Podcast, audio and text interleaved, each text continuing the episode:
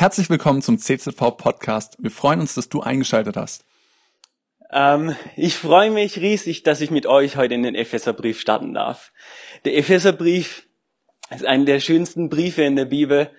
Ähm, da steckt so viel drin und die nächsten paar Wochen werden wir uns den etwas näher anschauen. Und darum möchte ich dich auch gleich ermutigen. Such dir die nächsten Tage mal eine halbe Stunde Zeit, um dir den Epheserbrief mal durchzulesen dass du mal den gesamten Überblick drüber bekommst, über diesen Brief. Und der ist echt nicht lang. Also es sind sechs Kapitel, die sind knapp kurz geschrieben, ähm, aber das Gehalt voll. Und in einer halben Stunde hat man den durchgelesen und einfach einen guten Überblick bekommen. Oder vielleicht hast du eine Kleingruppe und vielleicht ist es für euch auch eine Idee, in der Kleingruppe den zu lesen. So machen wir es gerade eben in unserer Gebetskleingruppe. Wir beten zuerst und dann lesen wir ein Kapitel im Epheserbrief. Da haben wir schon gestartet. Und es ist so interessant, was auch andere Leute dazu zu sagen haben, wenn man im Austausch ist, wenn man nicht nur den Prediger hört, sondern auch darüber Fragen stellen kann. Also heiße Empfehlung auch für Kleingruppen. Und ich darf heute die Einleitung machen. Jonas hat schon gesagt, diesen Brief hat Paulus geschrieben. Wisst ihr auch, wo Paulus diesen Brief geschrieben hat? Im Gefängnis. Im Gefängnis. Überleg dir mal, auf welche Idee würdest du kommen, wenn du im Gefängnis bist. Und stellen uns nicht so ein schönes deutsches Gefängnis vor, also das ist ja schon ein halbes Hotel, sondern stellen wir uns lieber mal so ein Loch vor, wie es damals einfach war. Ich weiß nicht, auf welche Idee ich kommen würde. Aber das ist hochinteressant. Immer wieder, wenn wir Paulus begegnen und wir sehen, wie er an seinen Tiefpunkten seines Lebens ist, ist erstaunlich, was rauskommt aus ihm. Und immer wieder denkt er nicht an sich, sondern er denkt an Reich Gottes. Er denkt an Gemeinde. Und das ist, was aus ihm rauskommt. Und der Epheserbrief ist genau von diesen beiden Themen voll davon. Reich Gottes, Gemeinde. Und er schreibt es an eine Gemeinde. Und, und diese beiden Themen, ähm, genau, da sind sie voll davon. Und wir können den Epheserbrief auch gut unterteilen in zwei Hälften. Also jeder, der etwas strukturierter ist, wird den Epheserbrief lieben. Der ist echt schön strukturiert. Wirklich die erste Hälfte ist sehr viel über Lehre, über Predigt, über Theorie und die zweite Hälfte ist über Praxis. Und so ist dieser Epheserbrief richtig gut ausgewogen, weil es braucht beides. Zwischen diesen beiden Polen pendelt unser christliches Leben immer wieder. Zwischen Lehre und Leben, zwischen Predigt und Praxis zwischen Wissen und Wandel. Zwischen diesen pendelt beides und beides ist wichtig. Weil wenn wir nur viel, viel wissen, aber nichts tun, dann ist es ein toter Glaube. Aber wenn wir viel tun, aber gar nicht wissen, warum, dann kommen wir schnell in den Aktionismus. Und darum schauen wir uns natürlich beides an, aber ich darf anfangen mit dem allerersten Thema. Und wir haben diese erste Hälfte vom Epheserbrief, dieses, diese Theoriehälfte, haben wir überschrieben mit einem Wort. Und das heißt Sitze. Das beschreibt eigentlich ganz gut die, diese erste Hälfte. Ähm, ganz guter Überbegriff. Und wusstest du, dass unser Glaubensleben mit Sitzen anfängt? Es ist eigentlich nur in unserer Religion so, in, in unserem Glauben an den einzigen und lebendigen Gott. Viele Religionen, die fangen an mit Wandel, mit du musst erstmal gehen und tun und machen, du musst dir einen Platz im Himmel verdienen. Unser Glaube fängt an mit Sitzen erstmal und das ist Deswegen ist es so gut, da, da uns drauf zurückzubesinnen, mit was der anfängt, worauf wir sitzen, ähm, was es ganz genau bedeutet. Und da darf ich einsteigen in Epheser 1, Vers 20. Wir schauen uns die zwei Kernverse an über Sitzen. Und da heißt es schon, er hat ihn, also Gott hat Jesus von den Toten auferweckt und an seine rechte Seite im Himmel gesetzt. Damit fängt es als allererstes an. Jesus hat sich als erstes an die Seite von Gott gesetzt. Und die Parallele zu uns sehen wir im nächsten Kapitel, Epheser 2, Vers 4. Aber Gott, der reich ist an Barmherzigkeit, hat in seiner großen Liebe, mit der er uns geliebt hat, auch uns, die wir tot waren in Sünden, mit Christus lebendig gemacht. Aus Gnade seid ihr rettet. Und er hat uns mit auferweckt und mit eingesetzt im Himmel in Christus. Wir sitzen, wir haben uns zusammen niedergesetzt mit Christus.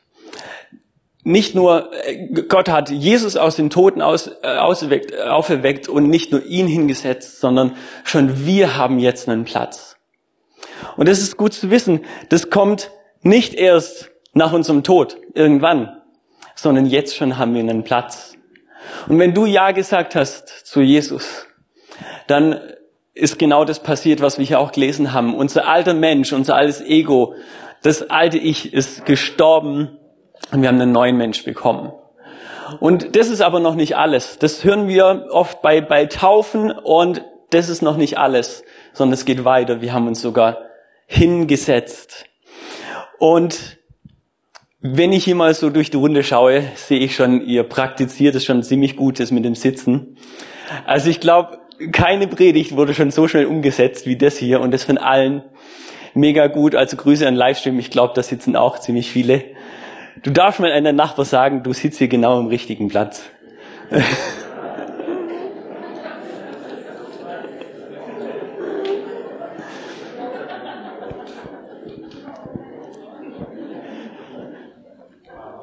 Ich setze mich auch mal. Ähm, sitzen.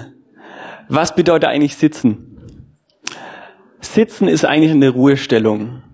Wenn wir unsere Arbeit getan haben, dann setzen wir uns hin. Wenn ich mich sitze, dann tragen mich nicht mehr meine eigenen Beine, sondern mein Stuhl trägt mich. Ich vertraue darauf, dass er mich trägt. Und wenn ich gehe, dann tragen mich meine Beine ich selber. Das ist auch wichtig natürlich. Ähm, aber das bedeutet für uns, wenn wir sitzen im Himmel, können wir darauf vertrauen, dass das ganze Gewicht, das wir sonst tragen, dass es jemand anders trägt. Dass Jesus Christus dieses Gewicht trägt, unsere Last trägt, dass wir wissen, wir dürfen darauf sitzen. Und mit dieser Ruhe, die wir haben dürfen beim Sitzen, mit der fängt auch unser Leben schon an. Wenn wir ganz am Anfang die Bibel aufklappen und sehen die Schöpfung, da sehen wir da schon, mit Ruhe fängt unser Leben an. Gott hat die Erde geschaffen an sechs Tagen. Am sechsten Tag hat er den Mensch geschaffen und am siebten Tag war dann der Ruhetag. Für Gott war es der siebte Tag, aber welcher Tag war es für den Menschen? Es war der erste Tag. Der, der Mensch war gerade ganz neu in seinem Job als Mensch drin und gleich mal Pause. Herrlich. Richtig gut. Und warum wurde der Ruhetag geschaffen? Wir lesen, der wurde geschaffen, weil, weil ja Gott ruhte. Hat Gott geruht, weil, weil er so richtig fertig war, richtig am Ende. Okay, er hat jetzt die Welt geschaffen, das war schon eine große Leistung. Nein, Gott ist allmächtig, das heißt schon einiges. Der hat, er hat den Ruhetag geschaffen, weil er Gemeinschaft haben wollte mit den Menschen. Und genau damit, mit dieser Ruhe, mit dieser Gemeinschaft, fängt unser Leben an und ich glaube, damit sollte auch unsere Woche anfangen. Im christlichen Denken, auch im jüdischen Denken, ist der Sonntag oder der Sabbat auch der erste Tag der Woche. Ich glaube, da, da drin steckt so viel Wert drin, was wir in unserer Kultur heute irgendwie schon, schon verpasst haben.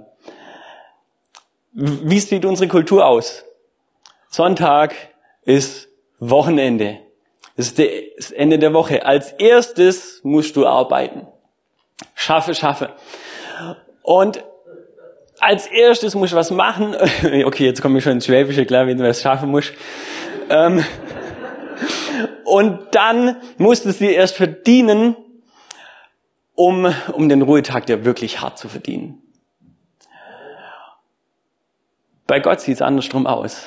Das ist der Anfang von allem. Und wenn wir hier zusammen Gottesdienst feiern, dann nicht, weil es ein guter Abschluss von einer stressigen Woche ist, sondern weil eine Woche nicht besser beginnen könnte. Also mit einem Gottesdienst als mit Gemeinschaft. Das ist der Fokus von Sonntag. Dass wir Gemeinschaft haben. Und genauso tun, glaube auch viele, viele Christen, tun viele von uns auch immer wieder diesen Fehler, dass wir erst schauen, dass wir durch Machen und Tun uns etwas erarbeiten wollen, einen Platz erarbeiten wollen im Himmel. Dass wir bei Christus sitzen können. Aber was wir kennen, erkennen müssen, ist, wir können diese Errettung gar nicht erarbeiten. Wir können es gar nicht. Und erst wenn wir erkennen, dass wir zu der Erlösung gar nichts hinzutun können, dann können wir erst Gnade annehmen. Weil Gnade ist unverdient. Das ist die Eigenschaft von Gnade.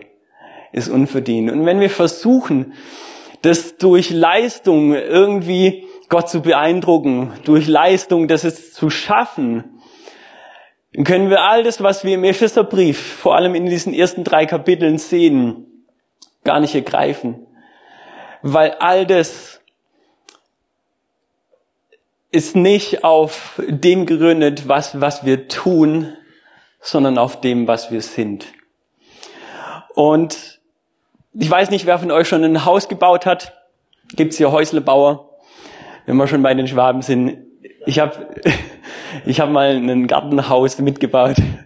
Ähm, zählt vielleicht auch dazu. Ähm, ich weiß eins, wir haben nicht mit dem Dach angefangen, sondern mit dem Fundament. Das Fundament sieht heute keiner mehr. Da ist ein Boden drauf. Das sieht keiner mehr, aber das ist das Wichtigste, dass das Gartenhaus heute immer noch steht. Und darum geht es heute nur um dieses Fundament. Natürlich ist es wichtig, dass daraus auch dann eine Antwort resultiert, dass daraus eine Reaktion kommt. Das schauen wir euch auch noch an in den nächsten Wochen versprochen. Aber anfangen wollen wir mit dem Fundament.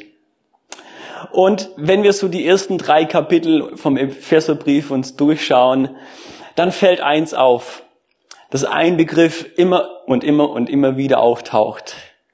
Und das ist in Christus. Ratet mal, wie oft es drin vorkommt. In Christus, nur in den ersten drei Kapiteln, kommt es 30 Mal vor. Und die sind nicht so lang. Im Durchschnitt jeder zweite Vers ist voll davon. In Christus, durch Christus, in ihm. Und es macht schon, schon wieder deutlich, es ist nicht durch das, was ich getan habe, bekomme ich diese Segnung. Da geht es schon wieder nicht um mich, sondern immer wieder in Christus, dass ich Segnung und Segnung für Segnung vor Augen habe. Ich kann nichts dafür tun. Alles, alles haben wir, alles besitzen wir, alles, worauf wir jetzt schon sitzen, haben wir nur, weil wir Kinder Gottes sind.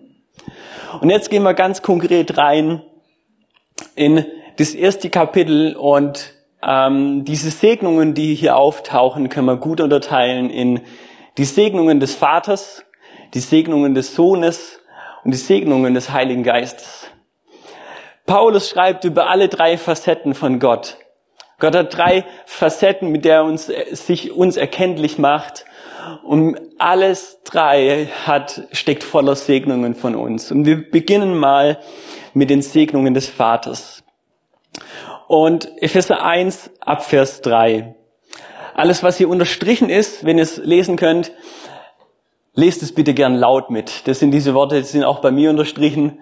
Ähm, ähm, dieses durch Christus. Also, gelobt sei Gott, der Vater unseres Herrn Jesus Christus, der uns gesegnet hat mit allen geistlichen Segen im Himmel durch Christus. Denn in ihm hat er uns erwählt vor Grundlegung der Welt, dass wir heilig und untadelig vor ihm sein sollten in der Liebe. Er hat uns dazu vorherbestimmt, seine Kinder zu sein. Durch Jesus Christus nach dem Wohlgefallen seines Willens zum Lob seiner herrlichen Gnade, in der er uns begnadet hat in dem Geliebten. Merken, das taucht immer wieder auf, haben wir das vor Augen. Das geschieht alles nur durch Christus. Und die erste Segnung, die hier auftaucht, ist, wir sind auserwählt vor Grundlegung der Welt. Das bedeutet, dein und mein Leben sind kein Zufall. Das ist gut zu wissen. Es gibt einen Grund, warum wir geschaffen sind. Es gibt einen Grund, warum wir hier auf der Erde sind, weil er uns schon auserwählt hat vor der Grundlegung der Welt. Und damit ist schon die Sinnfrage geklärt für unser Leben. Hey, die ganze Welt sucht doch nach dem Sinn des Lebens. Was ist der Sinn? Wofür lebe ich? Warum überhaupt? Und wir wissen, wir leben, weil Gott es wollte. Und das ist schon der, der Sinn, das ist schon genug Sinn, weil, weil es Gottes Absicht war, dass wir leben. Und wir sind vorherbestimmt, heilig und tadellos zu sein in Liebe. In der Liebe. Darauf können wir uns noch mehr ausrichten. Ich glaube, das ist was, wo wir auch noch mehr wachsen können, und weil wir sind dafür schon bestimmt. Dafür hat uns geschaffen, dafür hat uns angelegt. Ähm, alles ist schon angelegt in uns. Die zweite Segnung ist, wir sind vorherbestimmt als Kinder. Das ist so gut, dass wir eine persönliche Beziehung haben zu Gott. Das ist nicht, nicht schon, schon immer so. Ähm, im, Im Alten Testament haben viele noch Gott sehr distanziert erlebt, weil sie noch nicht die Erlösung hatten durch Jesus. Ähm, aber wir haben gemerkt, durch Christus, durch das, was er getan hat, haben wir sogar das Anrecht bekommen, Kinder zu sein, ganz nah bei ihm zu sein, nicht nur Sklaven zu sein. Kennt jemand von euch dieses Buch ähm, nicht wie bei Räubers? Ja, einige. Ja, das ist so herrlich, dieses Buch. Das ist ein Kinderbuch, ähm, aber das ist nicht nur für Kinder lehrreich. Ähm, wer Kinder hat, holt es euch auf jeden Fall und ihr lernt auch noch was dazu. Auch was es heißt, wirklich als Kind angenommen zu sein. Ähm, genau viel Wahrheit steckt da drin. Und der dritte Punkt, wir sind begnadigt durch Christus. All diesen Reichtum, all das, was wir hier lesen, sehen wir nochmal, wir bekommen es allein durch Gnade. Durch unverdiente Gnade.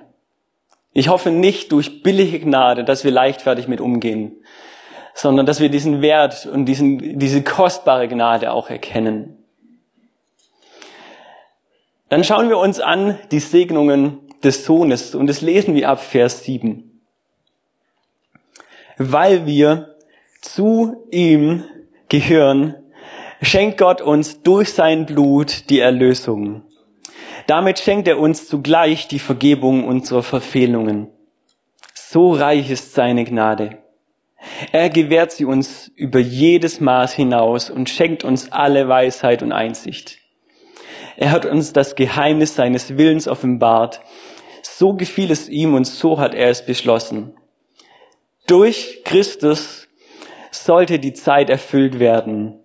Unser Christus als dem Haupt sollte alles zusammengefasst werden im Himmel und auf der Erde, weil wir zu Christus gehören, wurden wir als Erben eingesetzt. So wie Gott es für uns im Voraus bestimmt hat, so hat er es beschlossen, der ja alles bewirkt, nach seinem Willen soll es geschehen. Ihr merkt, wie versprochen, ähm, da steckt einiges drin. da ist ein Konzentrat drin, was, was wir lesen können. Und die erste Segnung des Sohnes, was wir durch den Sohn bekommen, speziell, ist, dass wir Erlösung durch sein Blut bekommen.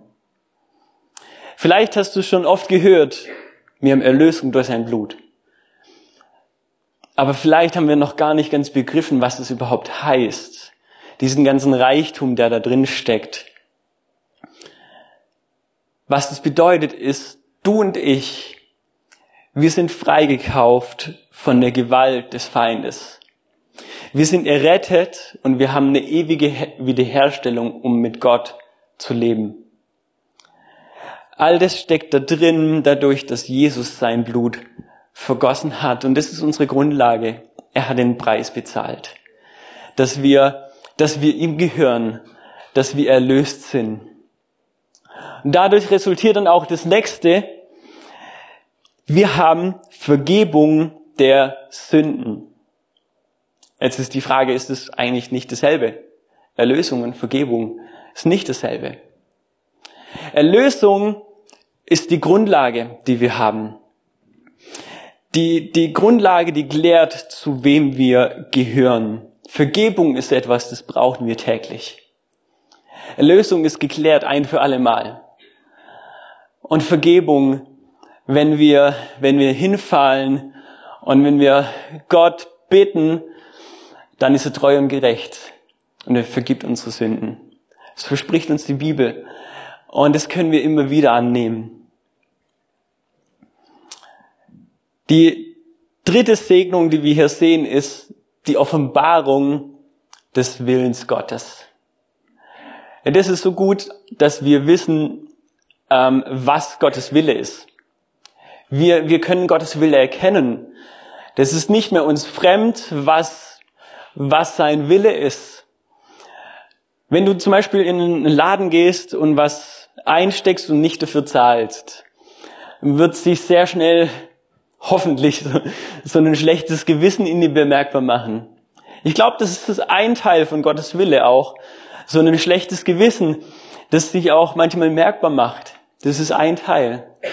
Aber er hat uns auch noch mehr auch Fähigkeiten gegeben zu wissen, auch was, was ist gut und was ist böse. Es liegt oft schon in uns drin oft schon wissen wir eigentlich schon, was, was so der richtige Weg ist. Und den Wille zu erkennen, dafür können wir auch noch mehr beten und noch mehr danach fragen und es noch mehr erkennen. Was ist Gottes Wille gerade jetzt in meinem Leben? Und das ist auch die Segnung, auf die wir jetzt schon sitzen dürfen. Und das vierte ist, er hat uns zu Erben gemacht. Lass uns mal gemeinsam überlegen, was ist denn eigentlich unser Erbe, das wir jetzt schon haben durch Christus? Dürft gerne mal reinrufen, was ist unser Erbe? Freiheit. Ewiges Leben. Liebe. Friede. Freude. Der Heilige Geist. Ja. Richtig gut. Hey, ihr habt schon sehr viel von dem, was wirklich unser Erbe ist.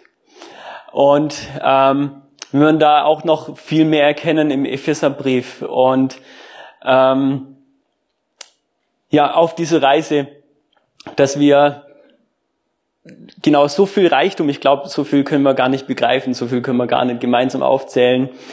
Ähm, und deswegen will ich gleich mal weitermachen. Ich habe schon die perfekte Überleitung der Heilige Geist bekommen. Denn jetzt schauen wir die Segnungen des Geistes an. Was haben wir durch ihn bekommen? Vers 13.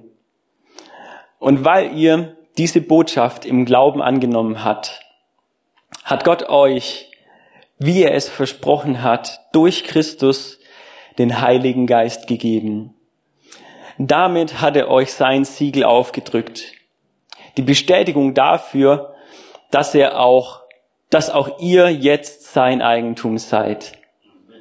Der Heilige Geist ist gewissermaßen eine Anzahlung, die Gott uns macht, der erste Teil unseres himmlischen Erbes. Gott verbirgt sich damit für die vollständige Erlösung derer, die sein Eigentum sind. Und auch das soll zum Ruhm seiner Macht und Herrlichkeit beitragen. Er hat uns versiegelt. Das ist die erste Segnung durch den Heiligen Geist. Was bedeutet das? Kennen noch manche Leute hier so Siegel auf Briefen drauf? Es gab es früher hauptsächlich, was, was für einen Zweck hatte das? Ein Siegel hat bestimmt, dass nur der Eigentümer diesen Brief öffnen darf. Darum ist er versiegelt gewesen. Und er wusste auch ganz genau, wenn das Siegel gebrochen ist, ist er wirklich der Einzige, der hat ihn geöffnet. Wir haben das Siegel des Heiligen Geistes. Und es bestimmt, dass wir nur Gott gehören. Gott ist unser Eigentümer. Nur ihm allein gehören wir. Der Feind hat kein Anrecht an uns. Wir gehören nicht, nicht dem Satan. Wir gehören nicht dem Feind, sondern Gott allein. Und der Feind weiß es, dass dieses Siegel des Heiligen Geistes auf uns ist, wenn es auf uns ist. Und die zweite Segnung, die wir hier sehen, ist, dass er die Anzahlung unseres Erbes ist. Von unserem Erbe haben wir gerade schon viel gehört und der Heilige Geist ist erst die Anzahlung darauf. Was ist eine Anzahlung? Das ist die Garantie, dass wir den Rest auch noch bekommen. Und wenn der Heilige Geist die Anzahlung ist, wow, was werden wir dann noch bekommen? Wenn du den Heiligen Geist hast, dann, dann wirst du wissen, wie wertvoll das ist. Wenn du ihn noch nicht hast, lass uns gern nachher ins Gespräch kommen. Ähm, wir haben draußen einen Kaffee, ähm, gutes Wetter haben wir auch noch. Und lass uns ins Gespräch kommen oder auch mit irgendeinem Leiter hier aus der Gemeinde. Da sprechen wir gern mit dir, auch über den Heiligen Geist. Weil es ist so gut, dass wir ihn haben als die Anzahlung unseres Erbes. Und all diese Segnungen, wir sind sie jetzt recht schnell durchgegangen, all das hat, hat Paulus jetzt vor Augen. Und hat es vor Augen und darum lesen wir auch gleich, was daraus resultiert. Er hat es vor Augen und da, das alles bewegt ihn dazu, für die Gemeinde zu beten. Und wenn wir Segnungen vor Augen haben, dann ist es schon eine, eine, gute Reaktion, dass es uns zum Gebet bewegt. Dass wir das auch für andere beten, dass andere das erkennen. Darum lesen wir auch dieses Gebet vom Paulus ab Vers 15. Darum lasse auch ich, nachdem ich von eurem Glauben an den Herrn Jesus und von eurer Liebe zu allen Heiligen gehört habe, nicht ab, für euch zu danken und in meinen Gebeten an euch zu gedenken. Dass der Gott unseres Herrn Jesus Christus, der Vater der Herrlichkeit, euch den Geist der Weisheit und Offenbarung gebe in der Erkenntnis seiner selbst. Erleuchtete Augen eures Verständnisses, damit ihr wisst, was die Hoffnung seiner Berufung und was der Reichtum seiner Herrlichkeit, seines Erbes in den Heiligen ist, was auch die überwältigende Größe seiner Kraftwirkung in uns ist, die wir glauben, gemäß der Wirksamkeit der Macht seiner Stärke. Wer ist mitgekommen bei allem? Ich glaube, es ist recht schwierig bei Paulus Versen, deswegen gehen wir es im Detail nochmal durch. Paulus ähm, schreibt sehr wenig auch mit, mit Punkten, sondern er hat sehr viele lange Sätze. Ähm, ich glaube, ich weiß es nicht ganz genau, aber ich glaube, wir hatten hier den, letzten, äh, den, den längsten Satz von Paulus. Alle Verse, die wir heute gelesen haben, von Vers 3 bis 19 im Originaltext, ist ein Satz.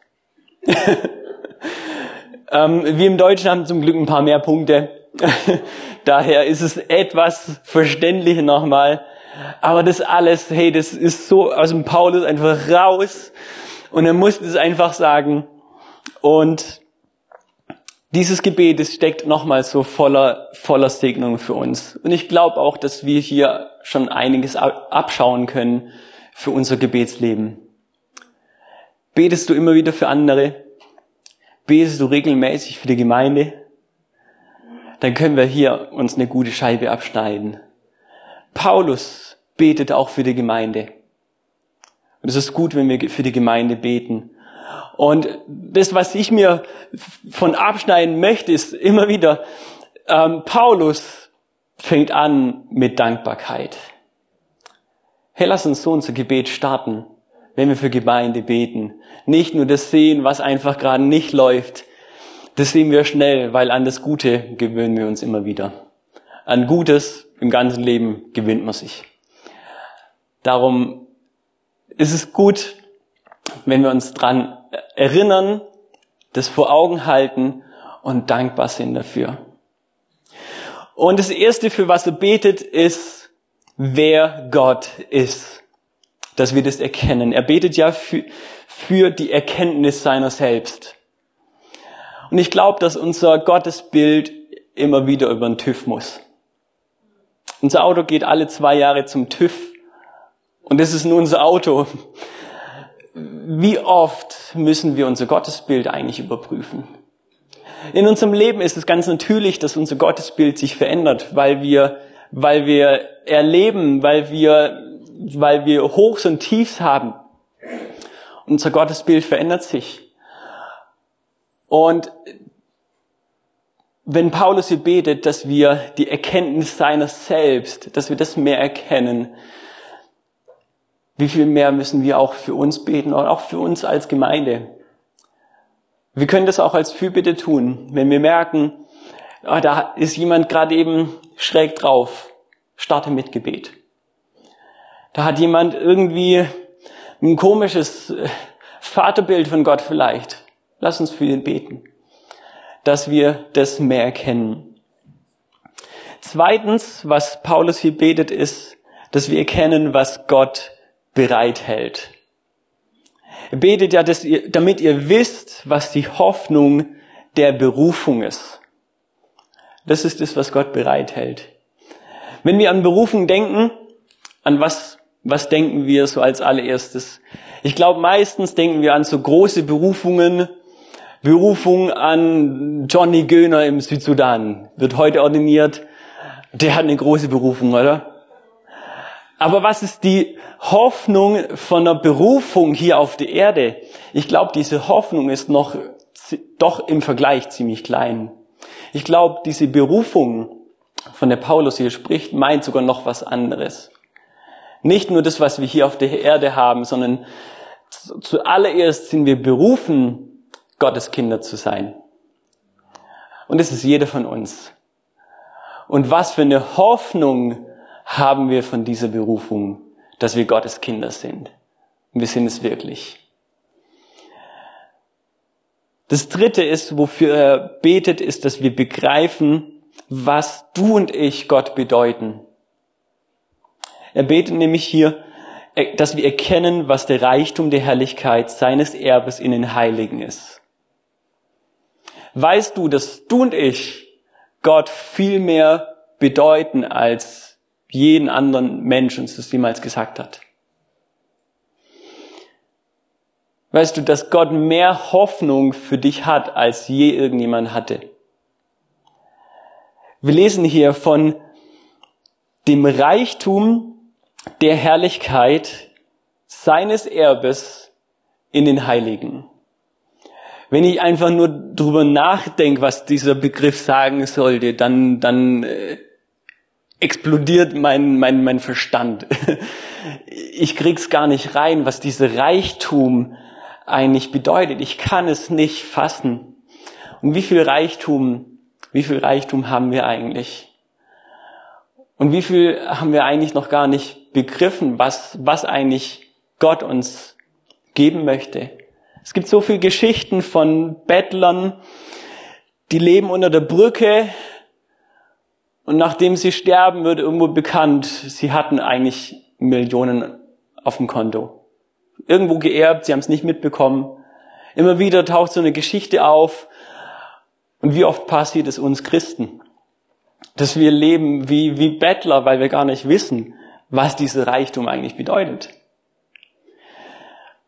Und auch dafür können wir beten, wenn wir darin wachsen wollen. Auch dafür, Paulus hat dafür gebetet, und lass uns das auch in unser Gebet einfach mit aufnehmen. Und der vierte Punkt, wofür Paulus betet, ist, dass wir kennen, was Gott kann. Das ist die überwältigende Größe seiner Kraftwirkung in uns. Welche Kraft wirkt in uns? eine überwältigende Größe. Diese Kraft, die Jesus aus dem Tod geholt hat, die wirkt in uns.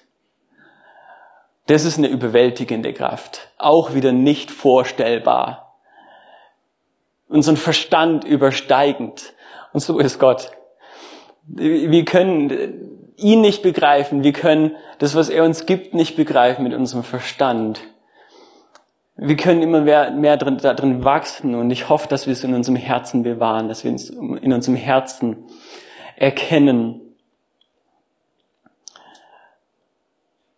Und hier möchte ich einen Bogen spannen zum Anfang. Wir haben jetzt gesehen, all das, worauf wir sitzen. Das ist der Anfang. Wir, wir sitzen drauf, wir haben einen Platz im Himmel.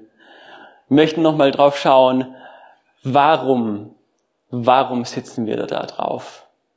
Weil wir tolle Leute sind, weil wir das geleistet haben, weil wir dazu irgendwas dazu tun können. Nein. Wir können null dazu tun von allem, was wir hier gelesen haben. All das hat schon Christus in uns bewirkt. All das ist unverdiente Gnade. An uns ist es dran, eine Reaktion für diese Gnade zu bringen, für dieses Fundament. Ja, darum geht es auch noch. Aber das ist das, das Erste und Wichtigste, dass wir das heute erkennen. Das wünsche ich mir, dass wir das noch mehr begreifen und lass uns darauf auch schauen, jetzt gleich im Lobpreis. Wenn wir nochmal gemeinsam singen, dass wir genau das in den Fokus nehmen und schauen auf Gottes Gnade, auf Christus, dass wir auf ihn schauen. Und ich hoffe, dass wir es nicht als billige Gnade nehmen, dass es nicht umsonst ist, sondern dass wir den Wert von dieser Gnade neu erkennen. Und ich würde mir wünschen, dass wir in Zukunft, wenn wir uns hinsetzen, genau daran auch dran denken. Das als Gedankenstütze nehmen. Was hat Gott uns gegeben? Aber jetzt für den Lobpreis, lasst uns das genauso auch ausdrücken und lasst uns gemeinsam aufstehen, wenn es dir möglich ist. Dass wir das auch ausdrücken mit unserem Körper, genauso wie wir gerade eben dran gedacht haben, uns das vor Augen gehalten haben, durch Sitzen, was wir alles bekommen haben, dann ist diese Reaktion daraus, dass wir, dass wir doch aufstehen. Das ist die erste Reaktion, dass wir eine Antwort darauf geben, dass wir Gott eine Antwort geben.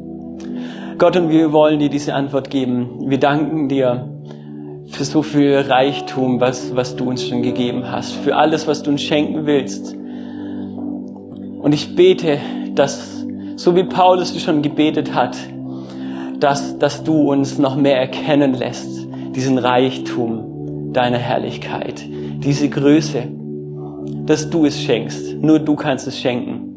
Wir können das nicht in unserem Kopf, in unserem Verstand begreifen, aber ich bete, dass du das wirkst jetzt schon, Vater, wenn wir vor dir stehen, wenn wir dir begegnen. Danke, Jesus, dass du hier bist, zu uns sprichst und zu uns, dass du wirken möchtest. Amen. Cool, dass du dir unsere Predigt angehört hast. Wir hoffen, sie hat dir geholfen und wir wollen dich ermutigen, auch während der Woche Teil einer Kleingruppe zu werden. Schreib uns einfach eine E-Mail an podcast.czv kreuzheim.de oder komm einfach am Sonntag in unseren Gottesdienst. Folge uns außerdem auf Facebook oder Instagram für alle weiteren Infos. Wir freuen uns auf dich.